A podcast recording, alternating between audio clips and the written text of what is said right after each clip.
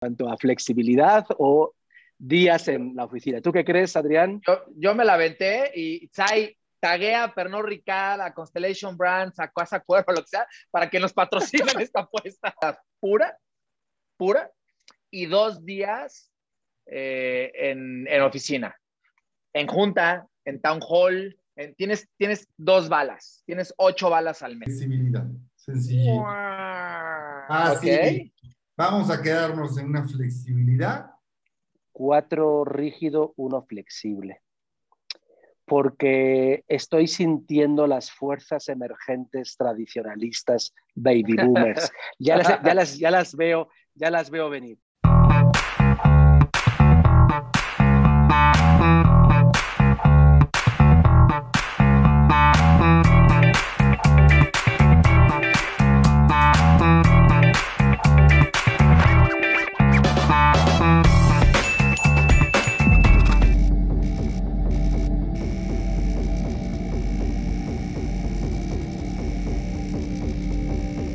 Bienvenidos a HDX Podcast, Human Design Experience, el podcast donde hablamos lo que todo mundo piensa, pero nadie dice. ¿De qué vamos a hablar, mi estimado James y José, esta vez? Oye, primero que súper contento de que estemos de regreso nuevamente en un podcast. La verdad. extrañábamos. es, un espacio para, para sentirnos libres, ¿no? Sí, muchas gracias de estar nuevo juntos con todos ustedes. Gracias por su tiempo, si nos están oyendo, si nos están viendo. Es un placer estar aquí de, de regreso, pasar unos días sin, sin estar aquí en contacto en el podcast. ¿Y hoy de qué se trata, Jaime? Mira, eh, Sorpréndenos.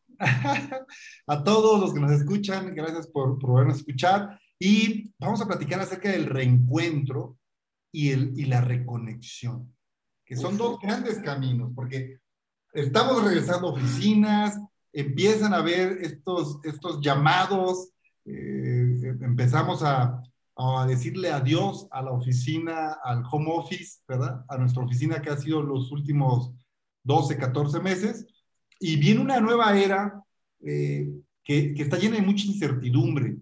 Entonces, eh, algunas empresas han tomado ya un plan, otras eh, están todavía eh, considerando regresar hasta enero, pero lo, lo más relevante es dónde queda la persona en, en, este momento, José Luis, dónde queda más allá del colaborador la persona.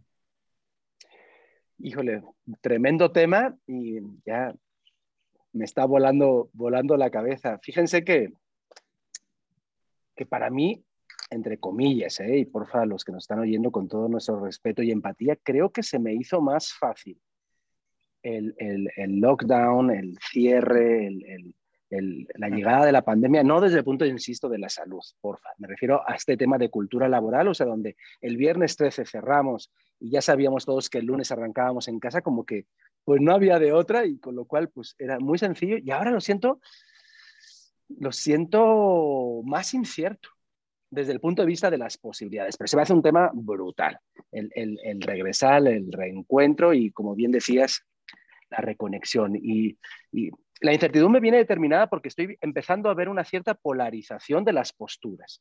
Veo empresas muy rígidas donde ya están anunciando regresen, eh, cuando todavía todos no estamos vacunados. No queda claro si la vacuna, eh, digo, obviamente nos protege, pero seguimos, seguimos siendo emisores de alguna manera o, posibles contagiadores del virus. Eh, y, no por ser catastrofista, ya saben que los que ya han visto esta serie me caracterizo por mi positividad, pero, pero hay que ser realista, ¿no? Entonces siento fuerzas demasiado eh, como si, si, si, la vieja guardia, este pensamiento más tradicionalista, la está, estaba hibernando y ahora está deseando de regresar al antiguo régimen, ¿no? Y por otro lado, desde eso desde el empleador y desde el lado, del empleado, pues yo sé que al final, y seguramente a lo largo de este podcast resolveremos alguna fórmula híbrida o mixta, pero también veo cierta, cierta rigidez en el sentido de personas que les surge regresar, personas que no quieren regresar y que de alguna manera esta solución salomónica híbrida no satisface, no satisface como que a nadie. Entonces pareciera que, lo que la solución final todo el mundo está insatisfecho y pudiera haber una cierta tensión laboral y social y empezarse a ver dentro de la propuesta de valor al, em, eh, empleado, como la estrategia de employer branding, el tema de la flexibilidad como un valor en alza. Yo creo que, que para ciertas generaciones y para ciertos perfiles y, ciertas necesidades, inclusive ya casi ni siquiera generacional, hasta por temas de, eh, igual ya me estoy alargando mucho, de, de la, las grandes ciudades, la Ciudad de México, donde, donde yo resido, donde los desplazamientos pueden establecerse en trayectos de ida y vuelta, cada uno de ellos entre hora, hora y media, algunos dos horas. Entonces esas personas van a estar dispuestas a, a, sacrificar de nuevo tres horas de su vida, algunos hasta cuatro horas o en promedio seguramente dos horas de trayecto. Entonces, creo que no, no está habiendo un buen diálogo para mí. Eso es lo que me está preocupando, que, que, que el reencuentro que, y esta reconexión que estás describiendo con estas palabras que se me hacen hermosas y que sí siento que, que estamos todos ansiosos de, de, de, de, ese primer día, como el primer día del cole. O sea, sí creo que ese día va a ser apoteósico, pero el segundo día, la segunda semana, decir, ¿qué coño hago aquí? Yo quiero regresar a mi home office, ¿no? Entonces, bueno, así, así estoy viendo estas fuerzas, a ver si a lo largo de... Del aventaste como aclaran, tres avenidas así. Se aclaran mis ideas. Venga, voy, voy ¿Cómo a, lo ven ustedes? Voy a aprovechar, José Luis, y, y, un poquito a ver si Adrián nos puede ayudar para entender. Eh, tendríamos que, o sea, la organización, la empresa tiene que tomar una postura general o tiene que caer en lo particular y comprender a cada individuo dentro de la organización, a través de los líderes. O sea, tendría que poner una postura de todos regresan, eh, no me importa tus creencias, te tienes que vacunar, o tenemos que ser mucho más cuidadosos e ir de manera individual, Adrián. Bueno, o José Luis, porque veo que tienes ganas. No, no está buenísimo. Eh, dale, José. No, no, te, te va, te va. no, por favor, por favor. a ver, justo, este, digo, un gusto escuchar de nuevo a, a, a, ustedes en este formato, aunque los veo más que mi esposa, pero en este formato este, está muy lindo justo lo que estaba ah, trazando aquí era una línea como del tiempo, ¿no? Marzo, junio, o sea, marzo, año, año pasado, ¿no? Y sí.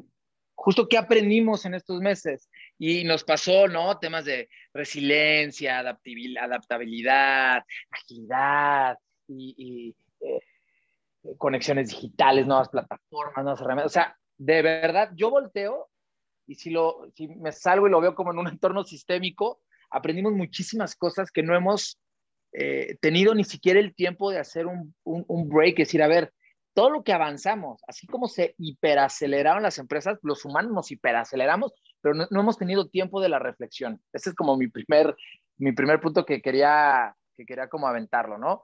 La otra es, pues la historia está hecha para aprender y para no repetir errores. Eh, la verdad, yo creo que aprendimos mucho como humanidad que es lo más difícil, ¿no? Personas, grupos, sistemas, imagínate, humanidad, ¿no? Y sí, luego de ahí increíble. ir bajando. Entonces, tuvimos un aprendizaje global brutal. Eh, sin embargo, lo que yo creo es un poco lo que dijiste de la flexibilidad ahora en los regresos, y lo hablaba hace rato ahí en, seguramente los bloopers que van a sacar ahí con, con Sai, pero yo decía, la única empresa con contundencia que, que, que, que yo he visto, ojo, ojo, que yo he visto en LinkedIn en México, por hablar de en, nuestro país donde estamos, ¿no? Y ser más local.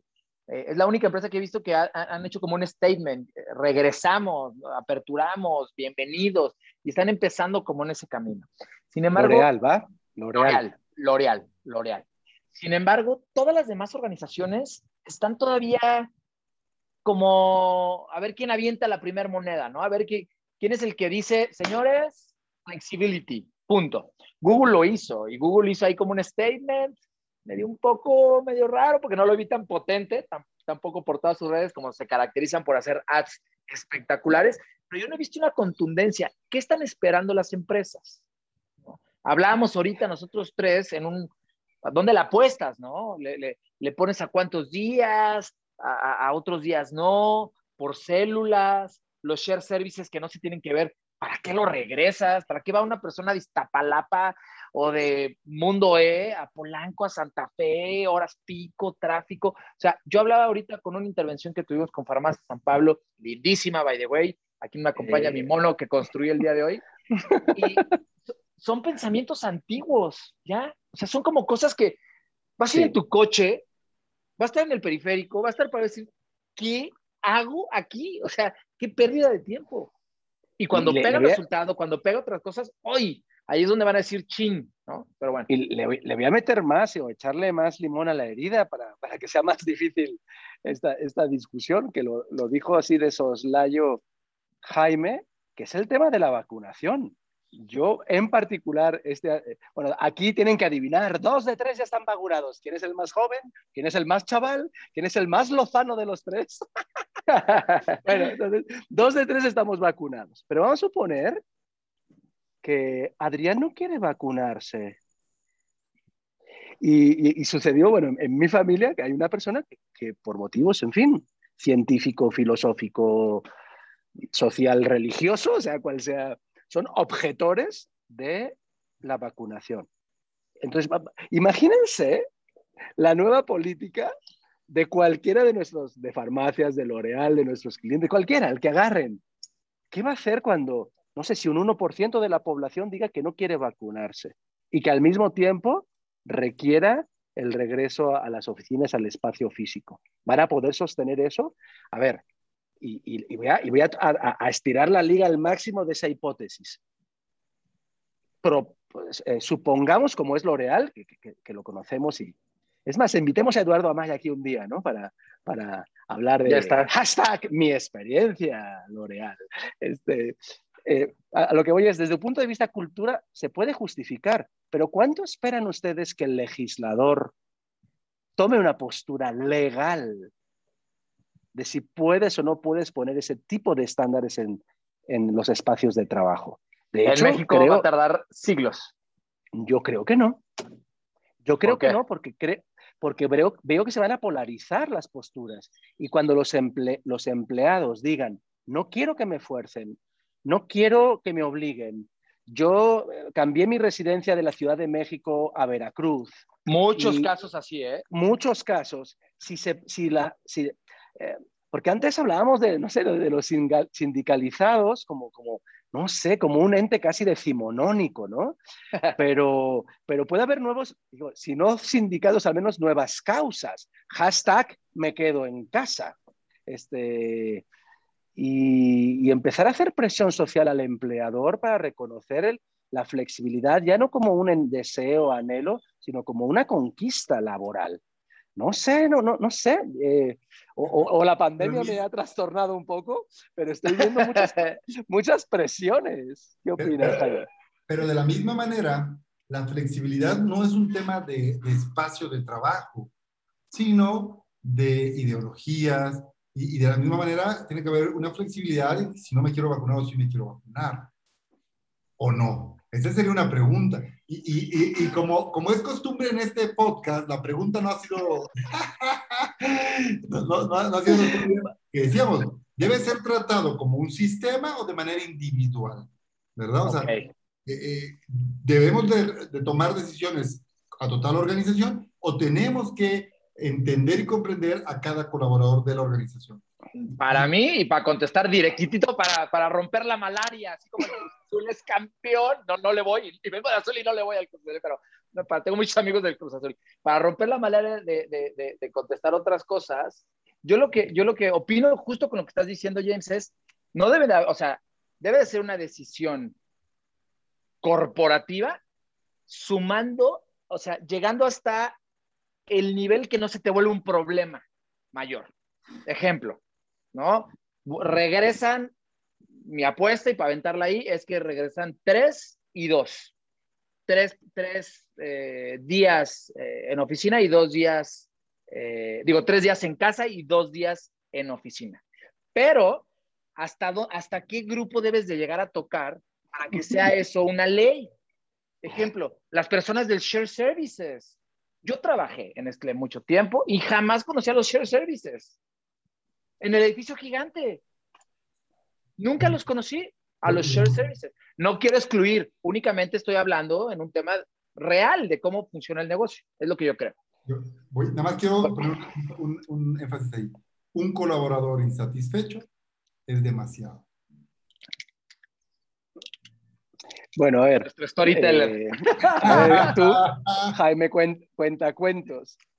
Para seguir la tradición, no te voy a contestar porque diste una idea increíble. Vamos a proponer a nuestra productora, doña Saidi, que cambie la cortinilla de entrada, porque en el fondo lo que hemos visto que lo que verdaderamente identifica este podcast es que uno pregunta y nadie responde, ¿no? creo que por ahí tiene que ir la línea de la esencia de este podcast, que contestamos lo que se nos pega la gana, ¿no? Uno pregunta y el otro contesta lo que se le pega la gana. Entonces, ya, eso es lo primero.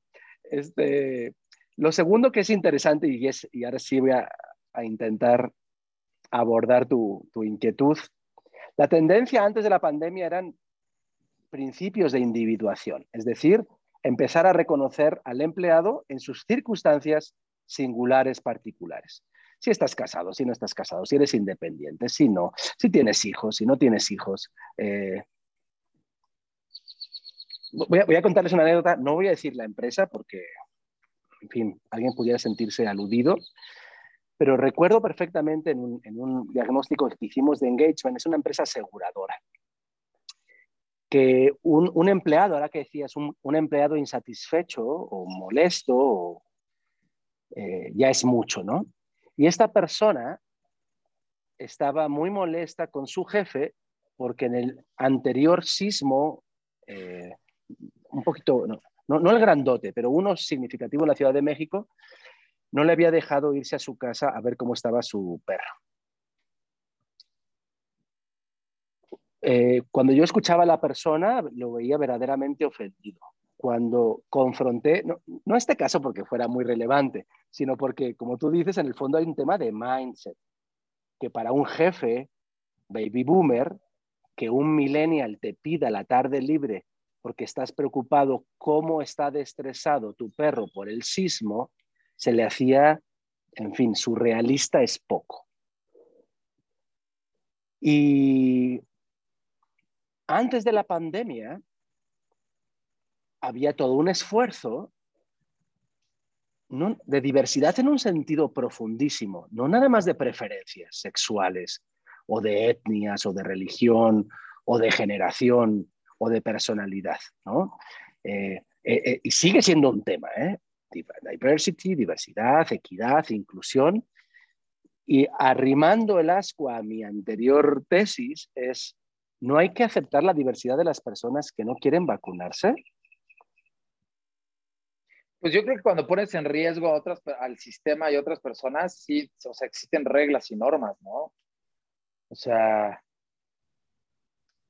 para mí, lo hemos dicho, para mí el, orden y las reglas, digo, no son, a, no son a rajapalo, pero hay algunas que, deben de mantener el control y las políticas de la organización. O sea, eh, no por mantener la diversidad puedes llegar al aeropuerto desnudo y subirte al avión. O sea, eh, porque así me siento pues, cómodo yo. En la, ciudad de, en la Ciudad de México, en el aeropuerto, no sé cuál de todos para medir susceptibilidades, seguramente no.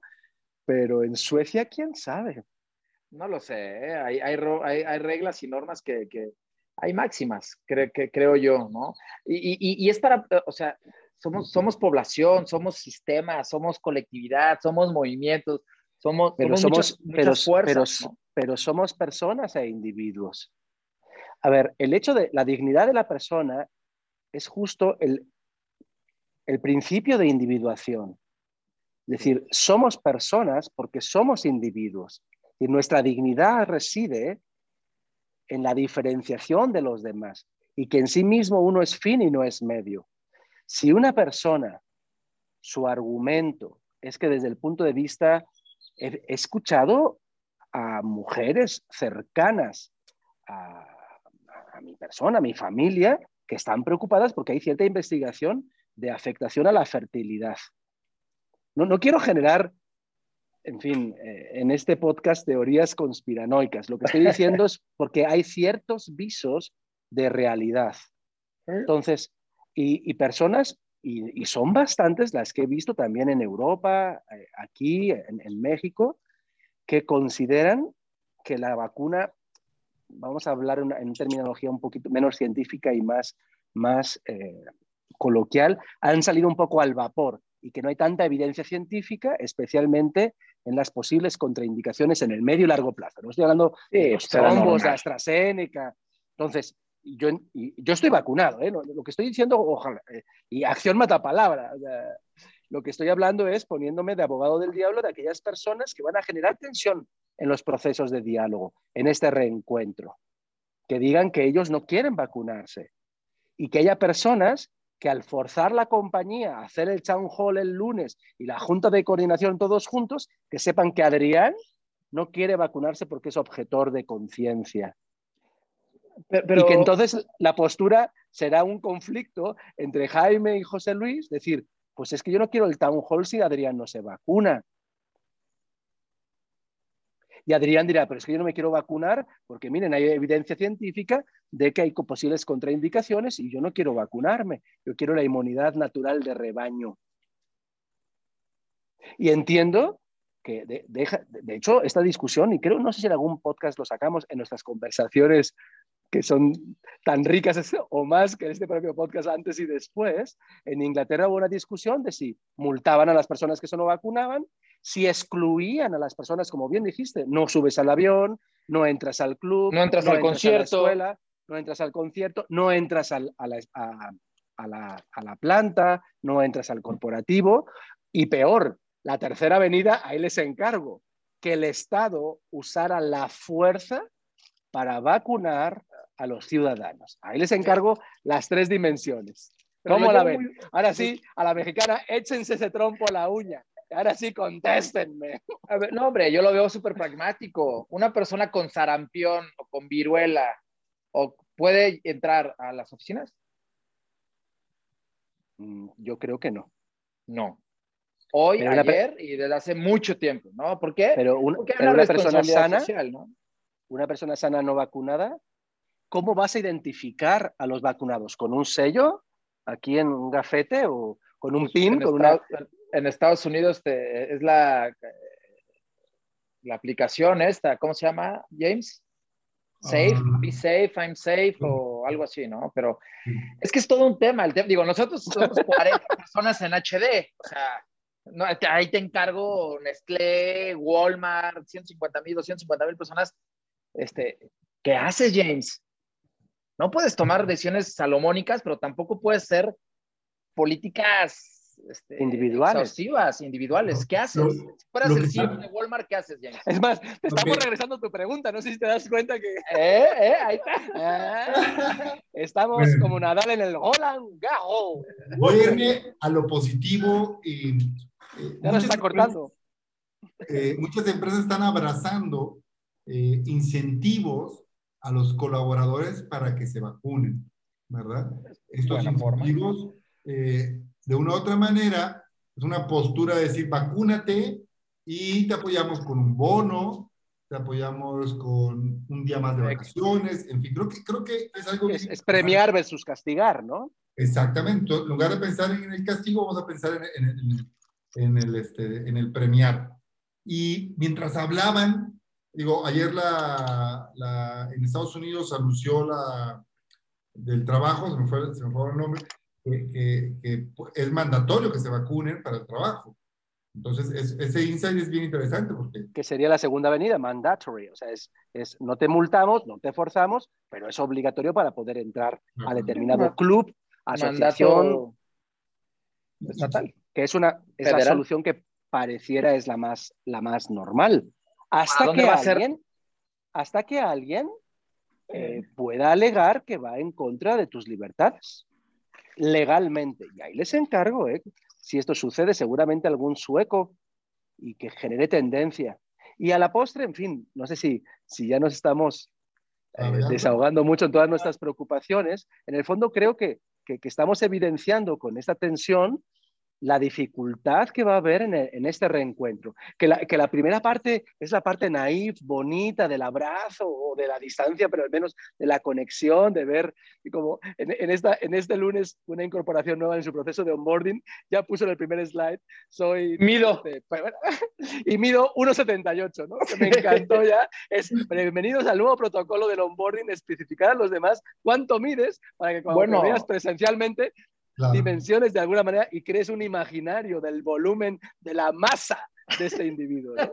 Nos acabo de enterar que Saidi mide 1.55. Y yo sí, ¿cómo? Saidi, yo pensaba que era, o sea, sí está cañón, pero bueno, James. quiero, Nuestra productora mide 1.55.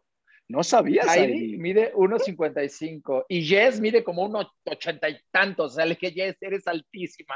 Pero bueno, dale, James. Y, bajando un poco, y, sin salirme del tema, pero si quiero aterrizar algo, es. Eh, creo que el, el, de finanzas es el que más trabajo tiene en este momento. Porque nosotros, los de desarrollo organizacional, eh, estamos en el, eh, en, el, en el mundo de lo cualitativo, pero nos tendríamos que voltear con el director de finanzas y decirle, quiero cuantificar, quiero ya los business case de lo que me va a costar regresar a oficinas, de lo que va a costar... Eh, los espacios, la renta. Espacios. Es que yo creo que es al revés, James. La tiene más fácil. Te aseguro. Que Porque no es el de finanzas. No, no, no. El de finanzas, los números son fríos. Va a llegar a decir antes, durante y después. Escenario A y escenario B. Todos, absolutamente todos van a apostar muchísimo más al home office. No es rocket science. O sea, mantener unas oficinas son brutalmente potentes. Yo creo que lo difícil es del otro lado, la parte cualitativa, no cuantitativa, porque ahí es donde están todos los bemoles.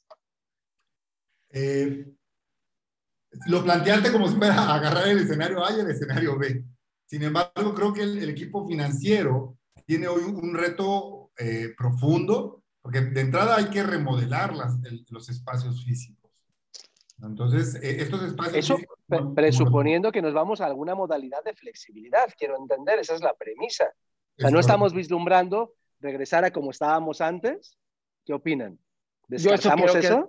Descartada para mí es descartada. O sea, piso Nestlé, 250 personas que estuvimos en un proceso de change con ellos el año pasado. Pero ni, a ver, ni de broma van a llegar otra vez esas personas. Van a tener que respetar protocolos de sana distancia y eso te da, estés en donde estés, metro y medio de distancia. En donde estés. En el baño, en la cafetería, en la... En todos. En salas de juntas salas de, juntas donde eran 24 sillas, pues van a caber 8. ¿Por qué? Pero se me vino algo a la cabeza sumándole. El colaborador quiere trabajar, seguir trabajando 12, 14 horas en su casa en home office. Porque no hay un exceso de productividad en el cual el colaborador está de 9 de la mañana a 9 de la noche todos los días. Y, y, de repente las empresas tendrían, o sea, ok, no, no va a haber oficinas, pero sí tengo que contratar más personal porque no puedes traer este nivel de producción. Muy buen, punto, muy buen punto, James. Y yo creo que la verdad, las decisiones deben de ser de tajo. No quiero decir dos marcas ni nada, pero al final del día, eh, nosotros adoptamos Fridays for Me hace, ya llevamos seis meses o siete meses, no sé cuánto llevamos. Más, ver ahí. Más, yo creo, desde julio, fíjate, llevamos ya 12 meses con, con Fridays for Me y fuimos muy tajantes y sabemos que son sprints desgastantes de lunes a jueves, pero tenemos un, un, fin de semana bastante largo. El tema es que las empresas tampoco han tomado una decisión de eso, James. Y lo más que han hecho es no cámara. Y lo más que han hecho es esto. Y ya con esto estoy descansando.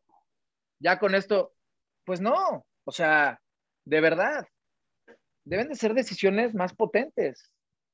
A ver, tres, tres acontecimientos reales, fenomenológicos si ustedes quieren, pero señales para mi gusto ya. Nuestra primera intervención con Samsung, con eh, el CEO y sus 80 líderes confirmada para este mes de junio.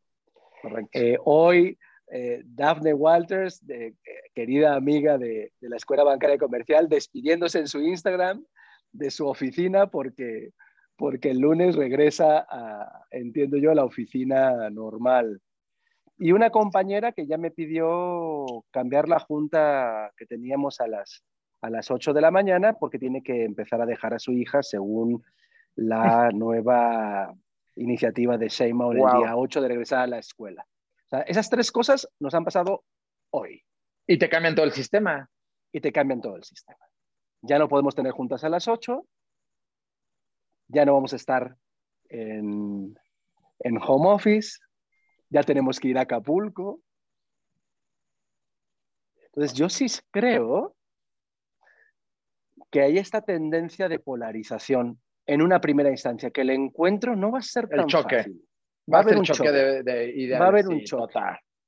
y que antes era, era, había sido hasta más sencillo desde el punto de vista de cultura y de encontrar, no sé si la solución es salomónica o no, sino el elemento identitario de por qué reencontrarnos, de por qué dar flexibilidad y entender las necesidades de la organización y, como siempre, las necesidades del empleado y de las personas. Y que ojalá se convierta este espacio en un espacio de diálogo y donde escuchemos verdaderamente de, de forma tolerante, y ahora sí es un momento de diversity mucho más sofisticado que lo que ustedes queridos hagan en sus camas en el día, en la tarde o en las noches, sino más bien es qué sensibilidades hay, qué necesidades hay, qué grado de flexibilidad puede tener la empresa, qué necesidades tiene la empresa y el grupo, porque cuando hablamos de empresa no me refiero a Wall Street y a, y a, y a, y a la cotización en Ginebra de, de Nestlé, sino más bien ¿Qué es lo que necesitamos de estar juntos? ¿Qué, ¿Qué, experiencias como empleados debemos tener juntos? Que nos significan, que nos energizan, que nos reconectan los unos con los otros. Creo que es un momento hermosísimo el que nos viene en los próximos seis meses, no para este choque como de placas tectónicas, sino para abrir profundamente espacios de escucha y de diálogo y que en el largo plazo yo creo que las compañías van a tener que tomar un partido es, es, lo que yo creo, ¿eh? ya saliéndonos del debate y de la, de la discusión.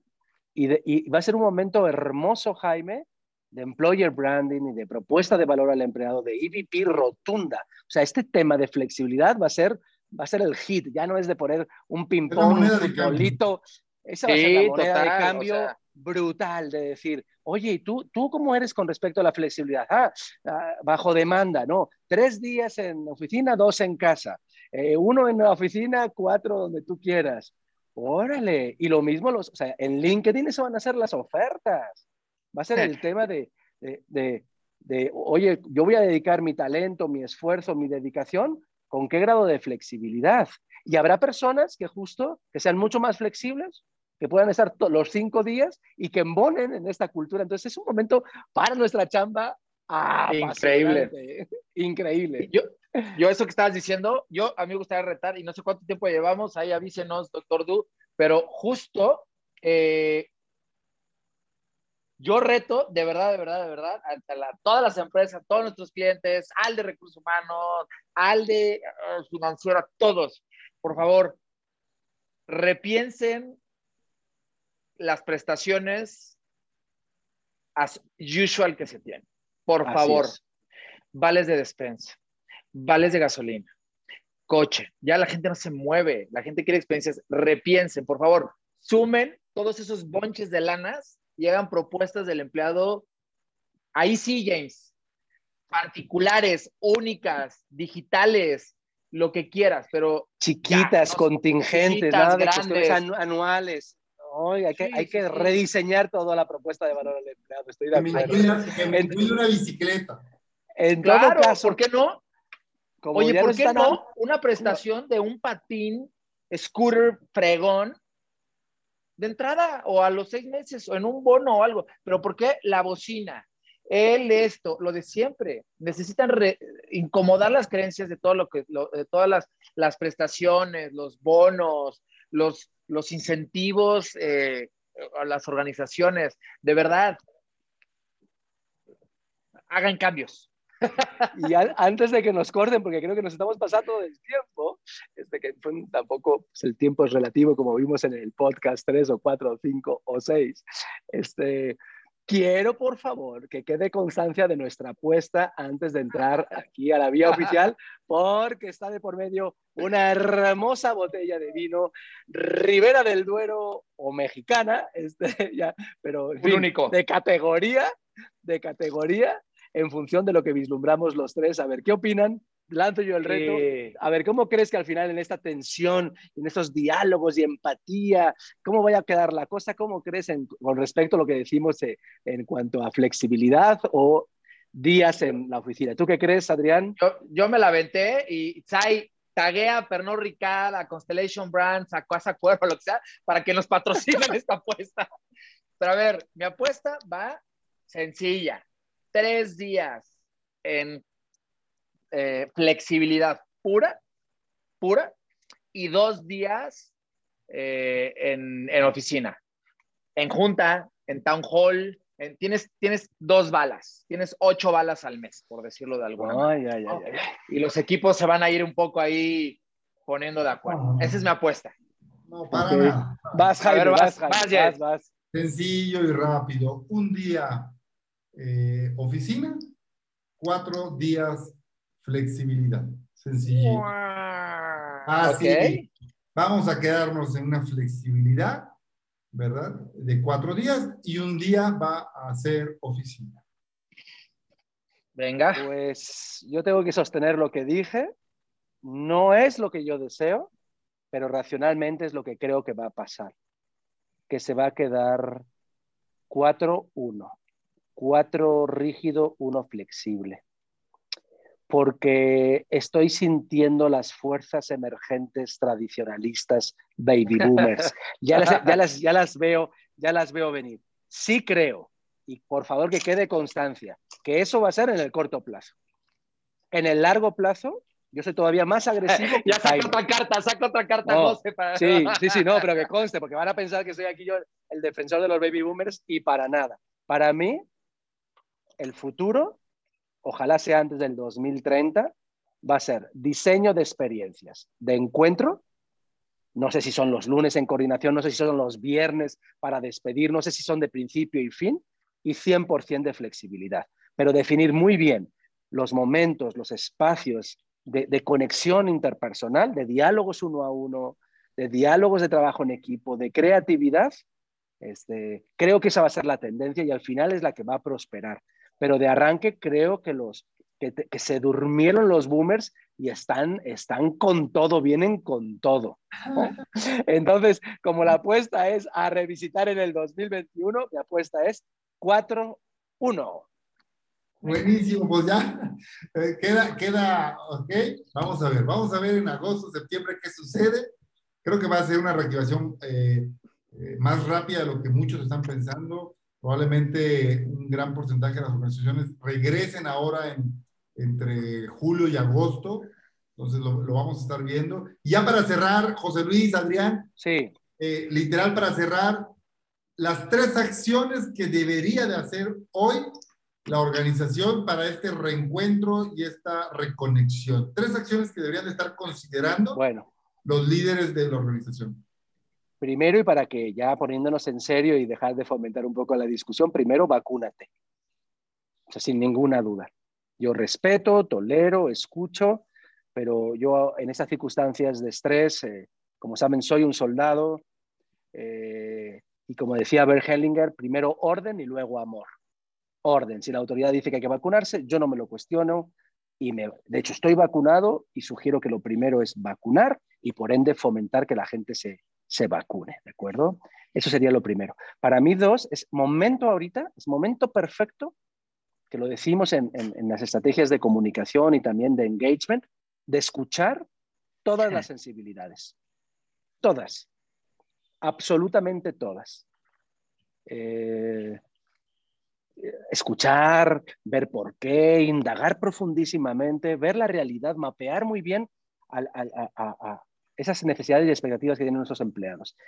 Y en tercero, eh, yo creo, fíjense lo que les digo, eh, que si bien en el anterior tip escuchemos las sensibilidades, como es un momento de sumo estrés, la organización tiene que tomar una postura. ¿Sale? ¡Pum! La que sea. Y ojalá, y eso ya es deseo y no es tip, ojalá sea cercano a la confianza en los empleados, a la digitalización, a, la flexibilidad, que tiene muchísimas ventajas, al Four Day Week, pero al mismo tiempo para ahora que lo excelso sea el diseño de las experiencias de encuentro. Para mí eso sería, uff, mi sueño, que ahora cuando nos encontremos no sea la rutina, lo habitual, sino que como hacemos en las bodas, en los 15 años, en los bautizos, en los cumpleaños, y dedicamos cariño, atención, protocolo a que nuestros invitados estén a gusto, que, que volteemos el foco atencional y que la rutina sea quedarnos en casa o ser flexibles y la excepción sea encontrarnos. Ese es mi deseo, de ¿no? De acuerdo. Y para que vean que, no está, que estamos conectados luego, no, que no, para mí la primera es escuchar. para mí la primera es una escucha activa, por células, por como quieran, pero es una escucha activa a todos y no solamente al colaborador, a su, a, su familia, a sus hijos, este, entender su sistema, porque cada quien creó su sistema en su casa y, y, y son, se hicieron, en vez de un sistema, se hicieron miles de sistemas alrededor de la, de la organización. La segunda, repensar, cuestionar, incomodar, eh, de verdad, design thinking puro, ideas divergentes, las más locas, de verdad, ya luego bájenlas eh, siendo contundentes. Para mí la tercera es ser contundentes en una, eh, en una dirección clara de la organización, sin perder la flexibilidad, evidentemente, pero sí una, una, una contundencia. Te escuché, repensé y es esto lo que vamos a hacer como, como organización. Dejando foros abiertos, evidentemente, eh, no hay nada escrito en piedra. Yo haría un tema gradual, ¿no? Pero sí muy contundente porque la gente necesita claridad de qué va a pasar para, para acomodar su sistema en casa y, todo, todo, lo que haga. Y sumando, pues el piloncito, evidentemente, pues las experiencias eh, tienen que ser memorables. Muy bien, muy bien, buenísimo. Nos fuimos con estos cuatro puntos y bueno, yo cierro eh, con tres y probablemente cuatro, pero el primero es comunicación interna. Es el gran momento de la comunicación. Y agarrando lo que mencionabas, este, Adrián, es un momento de generar eh, comunicación bidireccional, de dar espacio a la escucha activa, a crear todo un ecosistema para escuchar al colaborador, ¿verdad? Transmitir mensajes eh, entendiendo los pilares de la comunicación, la comunicación cultural, ¿verdad? La cultura, eh, la, comunicación estratégica, la operativa, la interpersonal, pero es muy importante la comunicación interna. Es el gran momento de la comunicación interna. Atención, el gran momento de la comunicación interna. Segundo, employer branding. Es, eh, eh, hay que voltear a ver la propuesta de valor, ¿sí? como marca empleadora, entender el journey, entender nuestra salud de marca, ¿verdad? Pero hoy el employer branding eh, va a jugar un papel fundamental para eh, retener, ¿verdad? Para atraer también atraer. El talento, ¿verdad? Y tener estos grandes embajadores. Y el tercer punto, liderazgo. Eh, nuestros líderes son nuestros, nuestros líderes son nuestro primer canal de comunicación, pero también son nuestro primer filtro de cultura, pero de la misma manera son los que van a estar en este gran choque de lo que hay hoy, de lo que era antes y de lo que será.